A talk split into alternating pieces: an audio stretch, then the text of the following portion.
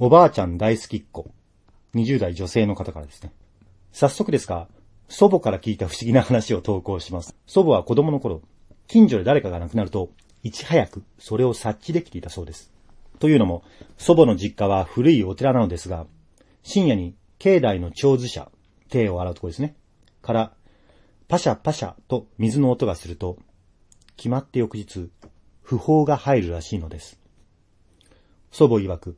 死んだ人があの世に行く前に挨拶に来ているとのこと。私はこの話を聞かされたとき、そんな不思議なことがあるのかと大変驚いたのですが、寺の生まれである祖母にとっては当たり前の日常だったようで、それはそれは平然と話しておりました。これは祖母が子供の頃の話なので、本当に幽霊だったのか、それともただの不審者だったのかは、今となってはわかりませんが、他にも不思議な話があったら投稿します。